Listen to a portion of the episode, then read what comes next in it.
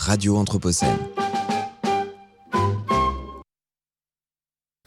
Dans les années 50, les scientifiques russes sont formels. L'ours polaire, cet animal emblématique, cette force de la nature, sans doute le plus grand prédateur terrestre au monde, est menacé d'extinction.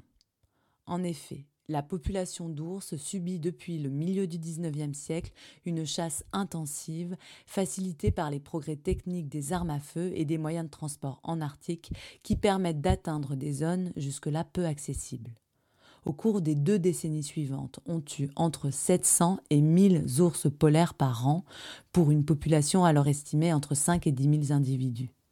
Face à l'hécatombe, le 15 novembre 1973, en pleine guerre froide, un accord inédit est signé entre les pays articles du bloc de l'Est et ceux du bloc de l'Ouest.